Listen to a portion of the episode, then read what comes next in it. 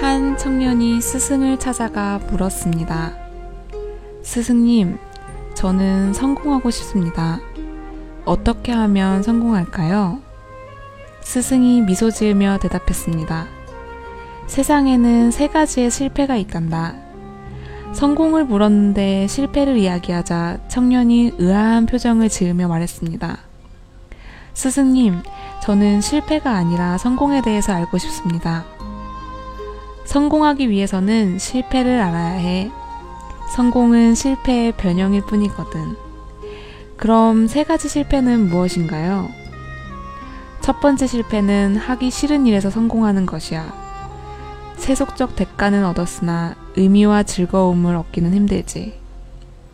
두 번째 실패는 하고 싶은 일에서 실패하는 거야.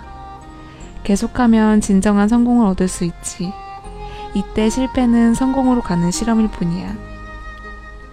세 번째 실패는 아무것도 하지 않는 것이야. 당연히 실패도 성공도 없지.